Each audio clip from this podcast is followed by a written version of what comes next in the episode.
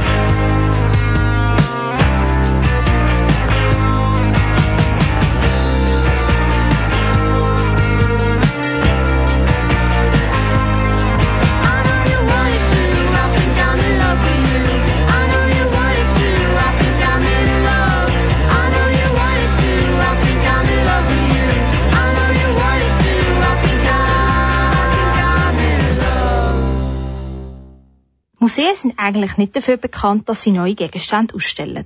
Was man in einem Museum sieht, ist alt und erzählte Geschichte. Das ist mindestens Klischee. Und das Klischee stimmt natürlich nicht immer, aber manchmal eben schon. Wenn ich dann von so einer 300 Jahre alten Kriegswaffe stehe, frage ich mich schon, wieso ist die noch nicht komplett verrottet? Das ist doch Holz. Und wieso sind die Metallteile, die dran sind, noch nicht total verrostet? Falls du dich jetzt auch gerade fragst, dann merk die Frage am besten gerade. Weil am Sonntag, 3. Juni, kannst du sie auch einem Experten stellen. An einem einmaligen Event kannst du nämlich auf dem Schloss Wildeck zahlreiche Museumskuratoren und Restauratoren über die Schulter schauen. Michelle Platter hat mit Lia Schiebeck geredet. Sie ist Kuratorin am Museum Aargau und weiss, dass es am Sonntag auf dem Schloss alles zu sehen gibt. Lea Schiebeck ist schon jetzt wahnsinnig gespannt auf das Event am Sonntag. Dem Restaurator über die Schulter geblickt heisst der. Und genau das kann man dann auch machen. Anderen Leuten beim Arbeiten zuschauen. Aber nicht einfach irgendwelchen Leuten, bei irgendeiner Arbeit, sondern eben den Leuten, die für Museen normalerweise hinter verschlossenen Türen etwas ganz Spezielles machen. Das sind nämlich diejenigen, die sich um die Objekte kümmern, die die Objekte schützen, die sie konservieren und restaurieren. Und diese Arbeit sieht man ja nicht. Und wir bringen mit diesem Anlass diese Menschen mal der Öffentlichkeit nach. Und zwar kann man da sehen von der Gemälderestauratorin über die Vergolderin bis hin zum Buchrestaurator und viele andere mehr, die da verschiedene Displays haben, an denen sie im Schloss und im Schlosshof zeigen, was ihre tägliche Arbeit ist. Aber nicht nur zuschauen und Fragen stellen kann man am Sonntag im Museum Aargau, sondern auch selber Hand anlegen. Wir bieten an dem Tag auch verschiedene Workshops an. Man kann zum Beispiel selbst vergolden, man kann selbst Farben anrühren und Holz damit bemalen. Man kann beim Buchrestauratoren verschiedene Kleinigkeiten auch ausführen. Und es gibt an dem Tag auch ähm, sechs verschiedene Führungen, an denen man noch mehr Wissenswertes erfährt über das Museum und eben die Hintergründe zur Restaurierung und zur Konservierung. Restaurieren und konservieren. Das tönt nach einer Arbeit, die man allein für sich im stillen Kämmerli macht. Restauratoren und Konservatoren sind aber keine Einzelkämpfer, die sich ihren Beruf irgendwie mal selber beigebracht haben. Im Gegenteil. Es gibt einen Verband und der hat das Interesse daran, dass interessierte junge Leute als potenzieller Nachwuchs in dieser Branche gefördert werden. Wer also an einem besonderen Beruf interessiert ist, der kann sich am Sonntag Informationen aus erster Hand abholen. Wir haben an dem Tag auch Vertreter des Verbandes, die darüber erzählen, wie der ähm, Ausbildungsweg wird von einem Konservator, Restaurator. Also kommen und Fragen stellen. Wir haben genau die passenden Leute dafür, die da Antwort geben können. Der Aufruf dazu, zu kommen und Fragen zu stellen, richtet Lea Schieback an alle, die irgendwie gewundert waren auf die Arbeit hinter den Museumskulissen. Schon für kleine Kinder ab sechs Jahren bietet sich viel Interessantes und gegen oben ist die Altersgrenze offen. Wer mindestens drei bis vier Stunden Zeit hat, kann sich spontan direkt vor Ort für einen Workshop oder eine Führung einschreiben und verbringt vielleicht am Ende den ganzen Tag auf dem Schloss Wildeck. Zu sehen gibt's genug. Dem Restaurator über die Schulter geblickt findet der Sonntag von 10 bis 17 Uhr im Museum Aargau auf dem Schloss Wildeck statt. Kosten tut es für Teilnehmer der reguläre Museumseintritt und anmelden kann man sich nur noch vor Ort am Immervorstand.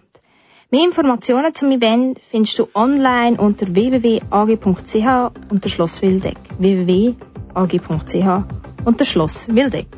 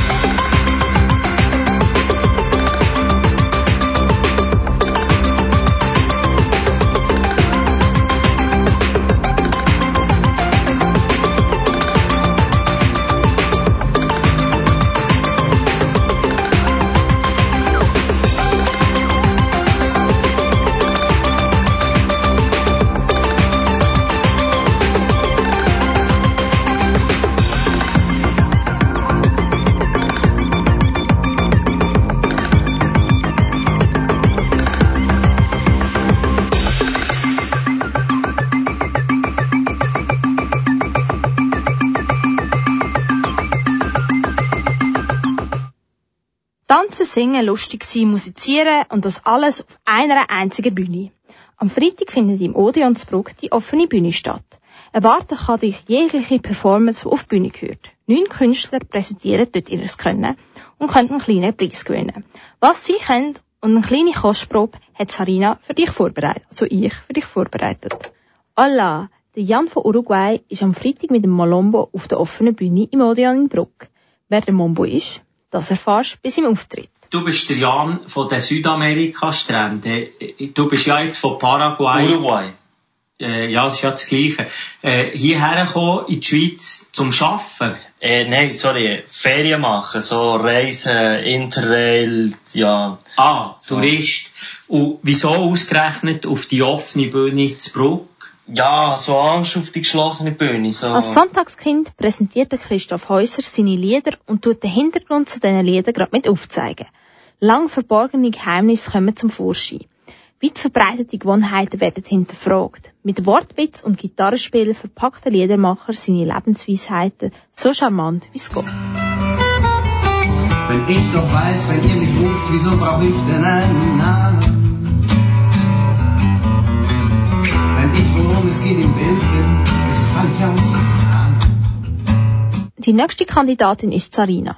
Sie ist Sängerin und Schauspielerin. Sie kommt aus Tadschiskan und singt auf Persisch ihre Lieder. عشق من عشق من در آسمان جستم تو را بگذشتم از صد بحر و بر در auch musikalisch unterwegs ist Jamin. Sie tritt mit ihrem Gitarrist René auf. Die beiden nehmen das Publikum mit auf eine emotionale Reise mit ihren Songs. Spring is lingering in the air. Everything is starting to bloom. Somehow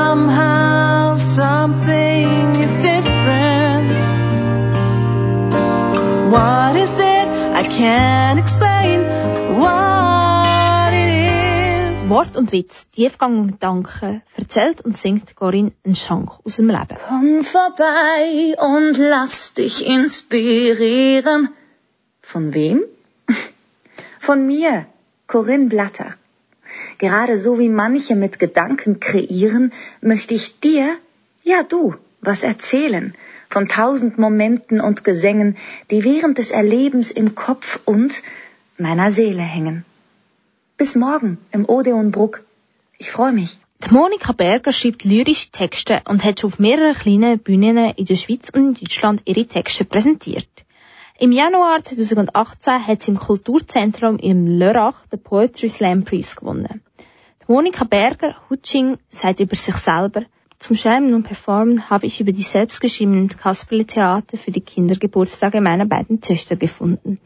Noch immer spiele ich gerne die Kasperlin und präsentiere meine kleinen lyrischen Werke mit spitzer Zunge und einer tüchtigen Prise Humor. Heute findet die offene Bühne im Odeon zu Bruck statt. Dort erwartet dich dann die verschiedenen Künstler auf einer vielseitigen Bühne. Die Eintritt ist frei und das Event fängt am halben sieben an.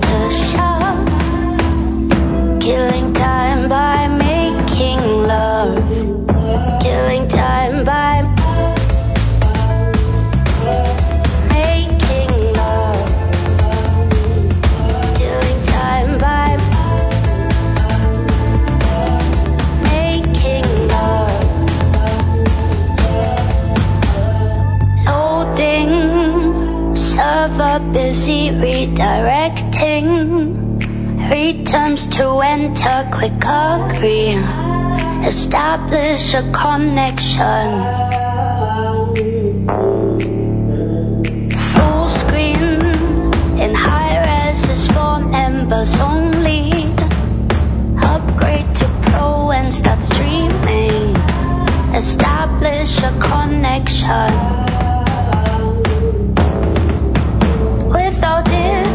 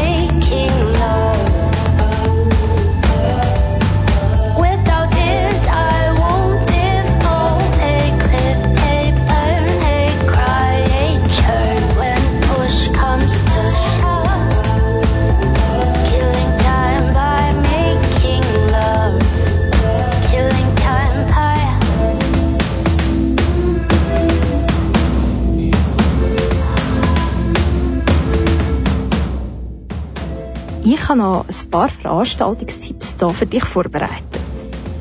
Am 3. Juni bis am 19. August findet die Ausstellung Das Leben ist kein Ponyhof statt. Am Samstag, 2. Juni, also morgen, am halb sieben, kannst du im Kunstmuseum Olten bei der Vernissage dabei sein. Geh doch vorbei schauen ins Kunstmuseum zu Olten. Wenn die alte Reithalle nochmal vor der Abstimmung willst, schauen morgen kannst du um halb zwölf ab Führung gehen, mit Vertretern aus Politik, Kultur und Architektur. Lust zum Lachen? Am Dienstag, 5. Juni, findet im Theaterstudio Zolten ein Vierabendgespräch statt. Unter anderem mit dem Comedian Stefan Büsser, Manuel Diener und Nadine Friedl. Am Dienstag, 5. Juni, ab der 7. Uhr am Abend.